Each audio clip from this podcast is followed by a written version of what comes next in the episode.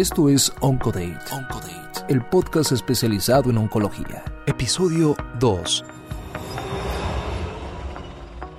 Hola, ¿qué tal? Bienvenidos a nuestro siguiente podcast. El día de hoy estoy con Jerónimo Rodríguez. Hola, Jero. Hola, ¿cómo están? Buenos días. Y como eh, ya lo habíamos hecho la vez pasada, el día de hoy hablaremos o tocaremos tres temas. Nuestro tema científico será hablar de los inhibidores de ciclina. Después hablaremos un poco de un tema sobre consejos en la consulta y esto será cómo hacemos la consulta a distancia. Hoy en eh, época de COVID, pues cómo nos hemos adaptado a llevar esta consulta de diferente manera y no presencial al día de hoy. Y por último tocaremos nuestro tema de esparcimiento en el cual queremos platicar algunos consejos o más bien cómo estamos llevando esta cuarentena. Nosotros lo llevamos al ser personal de salud de una forma distinta a lo mejor a otras personas que no tienen trabajos esenciales, pero al final del día también estamos llevando una cuarentena y cómo nos hemos ido adaptando a este tipo de cambios de vida. ¿Te parece bien, Jero, que empecemos con nuestro tema científico? De acuerdo, completamente de acuerdo. Esto es Oncodate. Oncodate. Bueno, pues al día de hoy creo que los inhibidores de ciclina se han vuelto parte cotidiana de nuestro armamentario que tenemos, no solo para cáncer de mama, creo que también esto está evolucionando y se está generando mucha información eh, novedosa para otras patologías. Em, creo que como pues fortalezas, podemos decir, de los inhibidores de ciclina, Jero, yo vería al día de hoy que la información es muy robusta. Justo en los últimos años hemos visto incluso ya datos de supervivencia global. No sé qué te parezca a ti eh, en cuanto a ventajas de, de, tener estos inhibidores de ciclina como parte de nuestro, nuestro armamentario. Ah, sin duda, para mí lo, eh, son un estándar de tratamiento, ¿no? Digo, eventualmente creo que ya pasamos esta época donde todavía seguíamos discutiendo sobre si, sobre todo en cáncer de mama, que es donde más utilidad tiene, eh, en, en, esta, en las pacientes con cáncer de mama, receptores de estrógenos positivos, cerdos neonegativo, eh, si, si la quimioterapia pudiera tener algún papel, al menos algún papel eh, inicial eh, en la mayoría de los pacientes. Desde hace mucho tiempo sabemos que es muy, muy parecida a la supervivencia a inhibir o a un tratamiento con hormonoterapia y los inhibidores de ciclina son los primeros medicamentos que agregan a estos, a estos inhibidores eh, de, hormonas o, el tratamiento de hormonoterapia. ¿no? Me parece que hoy deben ser considerados, y a mí no me queda ninguna duda de que hoy deben ser considerados estándar del tratamiento, no solamente en aquellos pacientes que van iniciar un tratamiento, es decir, primera línea, sino también un, en aquellos pacientes que por alguna razón ya recibieron un tratamiento de hormonoterapia, ya sea durante la adyuvancia y que progresan durante la adyuvancia o pacientes que en primera línea no recibieron un inhibidor de ciclina deben ser acompañados en una segunda línea con un tratamiento de hormonoterapia. Cuando tú hablas de supervivencia global, eh, una de las cosas que ahorita eh, nos estamos acostumbrando mucho en oncología es cuando vemos eh, con otros tratamientos de inmunoterapia, con otros tratamientos de inhibidores de tirosinosinasa para otras patologías, ya estamos acostumbrados a buscar hazard radios y protección de muerte de punto 35 hasta punto 56.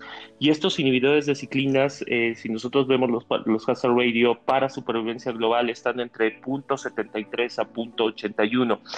Eh, lo cual durante mucho tiempo pues, ha considerado, se ha considerado importante, para mí sigue siendo muy, muy importante porque obviamente hay que entender perfectamente el contexto. Recordemos que en el cáncer de mama la supervivencia global no está dado solamente por, una, por, por, por un tratamiento, aunque tú hagas un estudio fase 3 y no lo cruces y, y supervivencia global, pues obviamente el cáncer de mama tiene varias, varias líneas de tratamiento comparado con otros, con otros tumores y esto obviamente que todos los tratamientos subsecuentes a los estudios eh, y a los protocolos de investigación eh, influyen directamente en esa estadística de supervivencia global, de tal forma que me parece que aunque eh, he escuchado a cierta gente decir, no, bueno, pues es que no son tan importantes por el hecho de un hazard radio eh, no tan importante como los estamos viviendo hoy en otros tratamientos.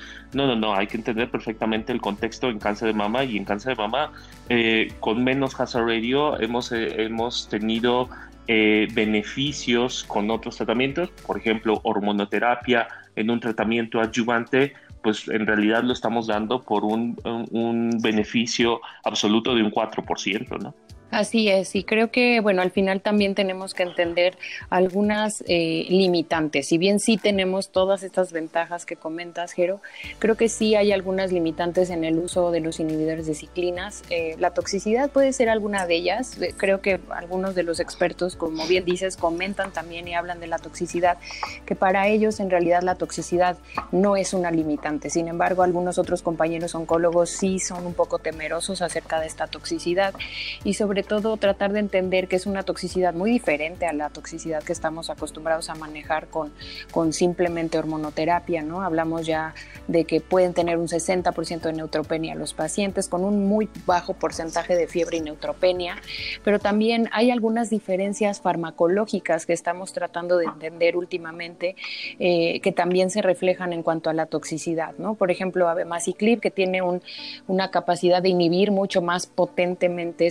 patrão la ciclina 4 eh, pareciera también tener algunas diferencias farmacológicas como que penetra la barrera hematoencefálica y también algunas toxicidades distintas a la neutropenia, ¿no? que pueden ser infecciones de vías urinarias, infecciones de vías respiratorias en un porcentaje pues no despreciable, prácticamente el 50% de las pacientes pueden llegar a tener esto. Y también pues bueno, con algunas otras eh, alteraciones, eh, hablar de diarrea, por ejemplo, y también tratar de entender, creo que otra de las limitantes puede ser eh, qué vamos a utilizar como tratamiento después de haber utilizado estos inhibidores de ciclina. Creo que también aquí viene una parte muy importante de entender acerca de biomarcadores, por ejemplo, hablar de, de eh, mutaciones de PI3K, por ejemplo, para hacer una mejor selección del siguiente tratamiento cuando se fracase ya estos inhibidores de de ciclinas. Entonces creo que hay cosas muy interesantes que están por venir, biomarcadores que se están utilizando como para predecir también la respuesta al tratamiento, algunos que han funcionado, algunos otros que no. Entonces creo que al final del día vamos a también seguir escuchando de estos inhibidores de ciclina por un tiempo largo. Se va a ir generando mucha más información también en el contexto no solo metastásico, sino también neoadyuvante, por ejemplo, que se está tratando de utilizar y también en, otro contexto de enfermedad, como puede ser en enfermedad HER2 positiva. Entonces creo que vienen cosas a futuro muy interesantes, Jero. En realidad creo al final que la toxicidad no nos debe preocupar, eso es una, eso es una realidad. Claro, siempre hay el, que piensa que, bueno, por ser un tratamiento oral, eh, pues entonces esto no debe, eh, se pudiera generalizar su uso a alguien, a, alguien diferente a, una, a un oncólogo, ¿no? Me parece que eso sería un poquito irresponsable porque al final, pues a nosotros los oncólogos no nos preocupa eh, la toxicidad de los inhibidores de ciclina, pero estoy seguro que no todo el mundo y no cualquier médico puede, puede manejarla de tal forma que sí hay que tener que hay que, tener respeto por cada medicamento oncológico que se da. Me parece que independientemente de qué tipo de tratamiento estemos hablando. Algo que me, me encanta, Vane, y tú sabes que que me encanta hablar de cómo actúan los medicamentos. Es decir, para mí eso es lo más fascinante de la oncología y cómo hemos aprendido a utilizar los diferentes mecanismos de reproducción celular o de proliferación celular precisamente para, para atacarlos. Si me permites, lo voy a, lo voy a mencionar rápidamente, eh, sobre todo por si hay algún médico oncólogo eh, que no nos esté, eh, más bien que nos esté escuchando. Eh, para mí es muy, muy fascinante. Sabemos que, sabemos que eh, cada célula tiene un ciclo celular, que ese ciclo celular consta de cuatro fases en la mayoría, eh, bueno, no en la mayoría, en, en, todas las células, perdón, y que hay fases que son importantes para saber si una célula muere, es decir, se va a apoptosis, que es muerte celular programada, o una célula sigue proliferando. Y eventualmente, pues el cáncer es una proliferación celular descontrolada, que al final lo que significa es que son varias células, varias células están en constante reproducción. Eh, hay una proteína, eh, o el producto más bien de un gen, que al final es una proteína, que se llama retinoblastoma, eh, que tiene que ver con el tumor llamado retinoblastoma, pero definitivamente tiene una trascendencia mucho mayor de ese retinoblastoma que digamos que es quien regula una de las fases más importantes que es el paso de eh, G1 a G2, así se llama una de, las fases del ciclo celular. Y eventualmente es uno de los pasos más importantes porque es un paso de no retorno, es decir, una vez que retinoblastoma, retinoblastoma es un gen supresor, es decir, puede parar en la proliferación celular.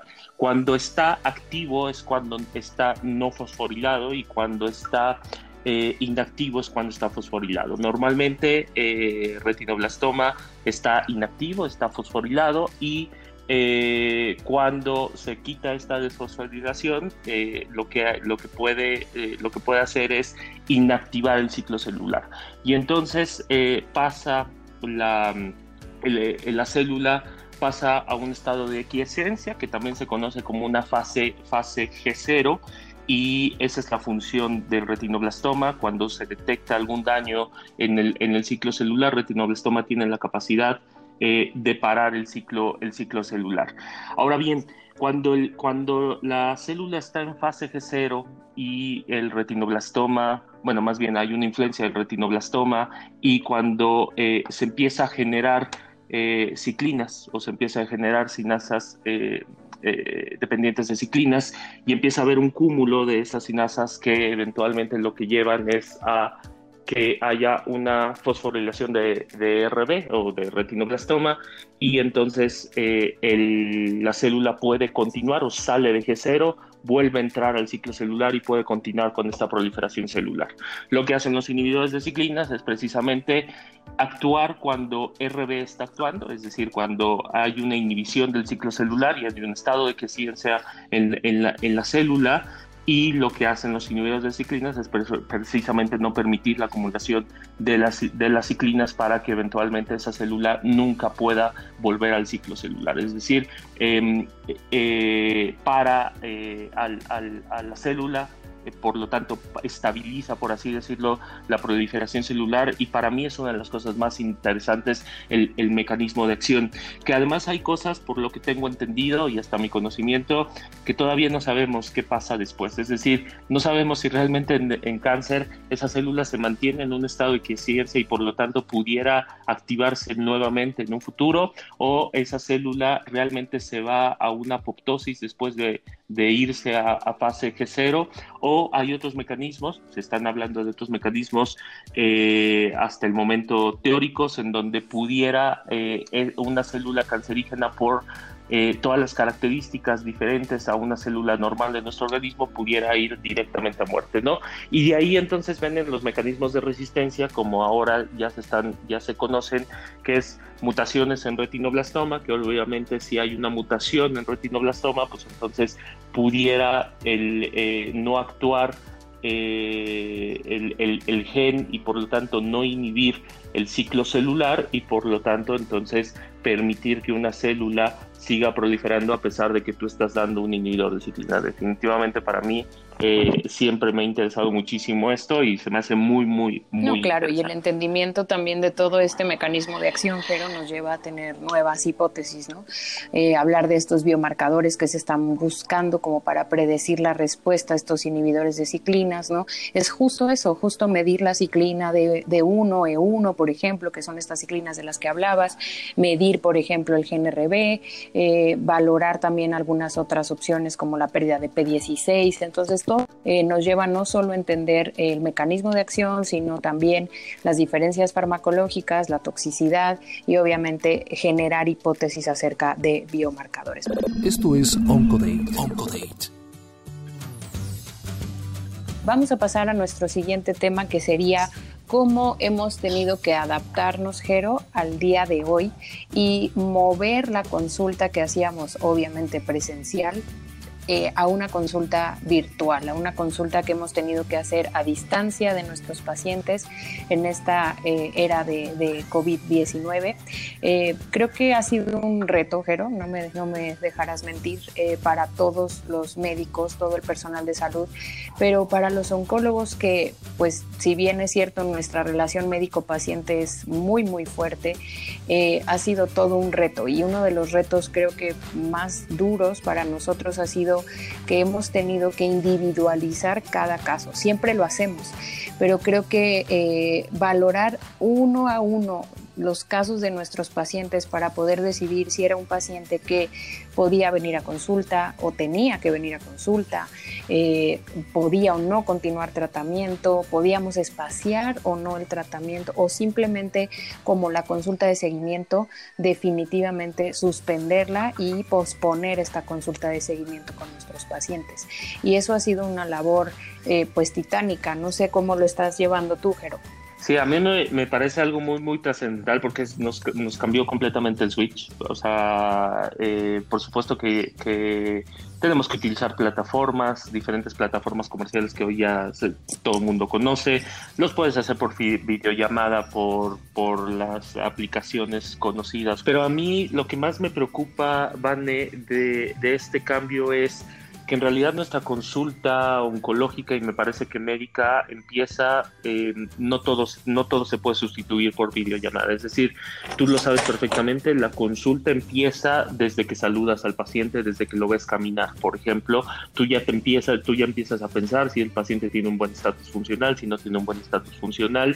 Tú, si, tú, si tú conoces a ese paciente, sabes que puedes ahí empezar a detectar un problema y obviamente una videollamada no te permite eso. La segunda es que cuando hablamos de pacientes oncológicos, la mayoría de los pacientes oncológicos necesitan, eh, pues, si me permites lo simplista, un apapacho, ¿no? La mayoría de los pacientes necesitan un abrazo, la mayoría de los pacientes necesitan sentirse seguro eh, y la seguridad que les brinda su médico, eh, en muchos casos la positividad, en muchos casos las, las explicaciones, que claro, las explicaciones amplias las puedes seguir dando por videollamada, pero obviamente este abrazo y esta generación de empatía eh, entre el médico y el paciente me parece que es probablemente lo más conflictivo. La tercera que me preocupa es la exploración física. Definitivamente la exploración física es importante eh, para todo médico, independientemente de que sea oncólogo o no. Puedes tener hallazgos importantes que el, el, paciente no sepa identificar y que no te pueda, por lo tanto, no te pueda expresar. Y la, la, cuarta que a mí me preocupa es qué implicaciones eventualmente puede tener, implicaciones legales pudieras tener por el hecho de estar haciendo una consulta por videollamada. Te soy sincero, yo cómo lo hago, como tú dices, hay que individualizar en cada uno de los pacientes. ¿Cómo, cómo, lo, cómo, lo, cómo lo haces? Me parece que no puedes agarrar y ser eh, rígido y decir no todas mis consultas las voy a dar por videollamada. Me parece que hay pacientes que sí requieren un, una, una consulta presencial. Claro, esto implica mayor, incluso yo diría, inversión para buscar tener un consultorio más sanitizado, para buscar utilizar las medidas de protección adecuada, para que los pacientes no estén acumulados afuera de tu consultorio en la sala de espera. Eh, pero me parece que cuando tú dudes de si el paciente eh, pudiera tener algo más, eh, necesitas continuar con una, con una visita, una visita presencial desde, desde mi punto de vista. Es decir, si tú necesitas, ah caray, esto no me late tanto, yo, yo necesito explorarlo eh, o necesito eh, ver eh, están sus, cómo están sus condiciones, me parece que debes, hacer, debes evitar hacer una videollamada en realidad desde, desde mi punto de vista, porque, repito, a mí me preocupan las implicaciones legales que pudiera que pudiera tener esto, además de lo que de las de las Sí, ayer justo eh, publicaban en Medscape unos datos pues que me parecen muy alarmantes, justo referente a lo que comentas, pero y es que en Estados Unidos están calculando que más de 80 mil diagnósticos de los cinco tumores más comunes van a ser retrasados aproximadamente para eh, mediados de junio. Es una cantidad brutal de diagnósticos oncológicos, ¿no? Y al final también ellos hablaban o calculaban calculaban que eh, en, abril, solamente en un mes, se habían pospuesto prácticamente del 40 al 90% de las visitas de seguimiento y monitoreo, así como también las de escrutinio. Y para los tumores más comunes que sabemos, pues es mama, próstata, cáncer colorectal, cáncer cervicuterino y cáncer de pulmón, que es donde más habitualmente hacemos eh, eh, consulta de, screening, ¿no? de escrutinio. Es, son datos, la verdad, muy, muy duros que, como tú bien dices, esto nos tomó por sorpresa, nos hemos tenido que adaptar y lo hemos hecho, pero al final del día no podemos pensar que esto no va a tener una consecuencia, porque yo creo que la va a tener. Simplemente no lo estamos viendo ahorita por tratar de resolver el día a día, la, la consulta, nuestros tratamientos, pero es muy probable que para, para finales de julio, agosto, estemos teniendo pues ya reflejada una consecuencia de esta situación que estamos viviendo al día de hoy. Entonces, pues bueno, a seguir adaptándonos. Eh, esto creo que va a seguir eh, teniendo que, evolucionar. Muy probablemente eh, nos tendremos que adaptar y modificar algunas cosas para futuro, pero bueno, son cosas que, iremos viendo sobre la marcha y pues bueno, la capacidad de adaptación creo que también es una de las características de, la oncología y, y, es algo que tenemos que aprender a hacer los oncólogos día con día. Esto es Oncodate. Oncodate. Y en pocas palabras, eh, nuestro siguiente tema sería eh, ya nuestro tema de esparcimiento, Jero, hablar de, de cómo estamos llevando la, la cuarentena, ¿no? Si bien es cierto que nosotros al ser personal de salud y personal que, que tenemos que, salir todos los días, no podemos quedarnos en casa, eh, sí nos hemos tenido que adaptar, eh, simplemente el, cambio de los congresos fue un cambio muy duro para nosotros, el no tener que movernos o no poder movernos a, a las sesiones eh, internacionales, nacionales, locales, incluso eh, para reunirnos con nuestros colegas y seguir con esta educación médica continua ha sido pues ya una situación compleja, tener también que adaptarnos a esto eh, y llevar estas reuniones de forma virtual ha sido una de también nuestras nuestras eh, digamos problemas en estos en estos tiempos, pero más allá de eso, Jero, ¿cómo, ¿cómo vives tú este momento en el que ya llegas a casa y te tienes que quedar en casa?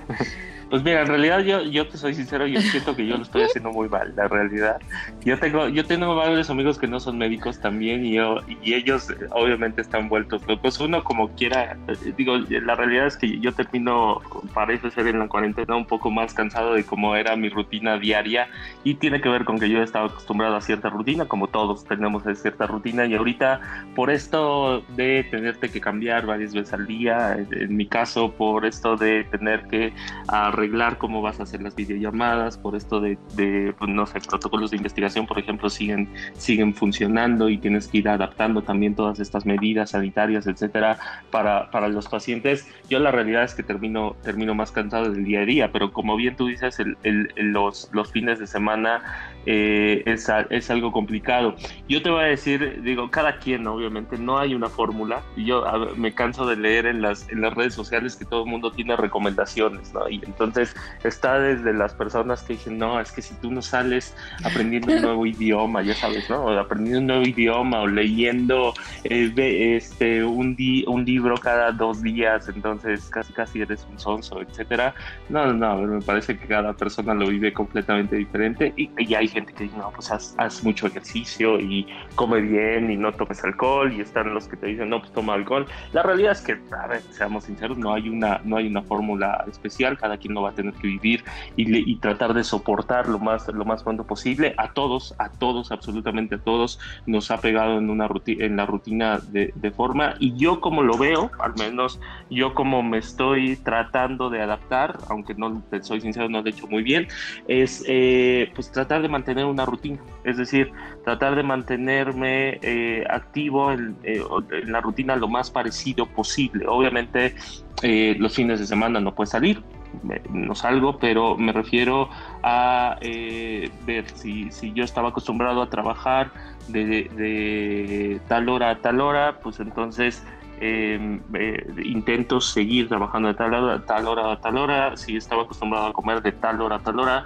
bueno, pues entonces intento seguirlo haciendo, si, está, si estabas acostumbrado a tener esparcimiento de tal hora a tal hora, aunque obviamente pues ya no puedes ir al cine, no puedes hacer, no puedes ir a, un restaurante, no puedes ir a, a, pues, a ningún lado, este, pues tratar de buscar qué puedes hacer en casa, ¿no? Pero la verdad para mí es, es muy chistoso porque eh, pues es que no hay una fórmula mágica. O sea, en algún momento en esa cuarentena vas a decir, no, ya estoy harto y, eh, y después te vas a Sí, yo creo que esto es así, ¿no? Cada día tenemos que ir haciendo nuestra rutina, es pues prácticamente la recomendación. Sí ha sido muy difícil, al menos para, para mí, yo sí te lo digo, el, el cambiar a este modo digital o este modo virtual, ¿no? Yo la verdad es que soy lo menos digital posible, entonces para mí ha sido muy duro, por ejemplo, el, el invertir más tiempo, porque sí inviertes mucho más tiempo, ¿no? En lo que te conectas y que la señal y que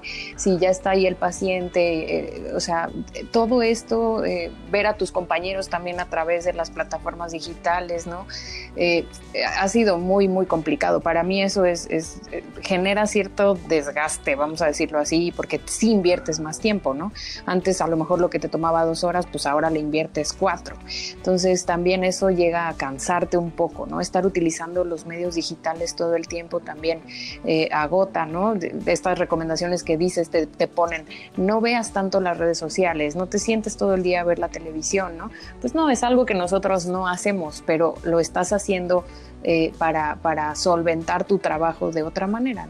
Entonces, eh, es, complejo, creo que pues todo mundo lo está viviendo de una forma diferente. Como bien dices, no hay una, una fórmula mágica porque la rutina es individual y la rutina pues cada uno lo hacemos de diferente forma. Sin embargo, creo que pues bueno, algunos de estos consejos, como bien dices, pues sí es tratar de eh, alimentarnos bien, ¿no? Yo me la paso atacando la cocina cada que puedo, entonces también esa parte es muy difícil cuando estás en casa. Eh, tratar de dormir también. Eh, esto también he escuchado que mucha gente está teniendo problemas de insomnio, problemas para conciliar el sueño, incluso gente que, que pa pasa la mayor parte de la noche despierto y en, la, en el día está terriblemente agotado. ¿no? Entonces, bueno, eh, sí genera mucho cambio todo esto y tratar de mantenernos en una rutina lo más similar a nuestra vida como era antes, creo que pues yo opino igual que tú, Jero. Entonces, pues bueno, esta sería... Eh, pues nuestro cierre para el podcast de ahora, que pues bueno, nos iremos adaptando también a los temas y, y, y a, los, a los tópicos que trataremos en nuestro siguiente podcast y te agradezco mucho eh, toda esta información, Jero, como siempre un gusto compartir contigo. Muchas gracias, Vani. Muchas gracias. Gracias a todos por Hasta escucharnos. Luego. Que estén muy bien. Oncodate termina ahora. Nos escuchamos en el próximo episodio. Déjanos tus comentarios en todas nuestras formas de contacto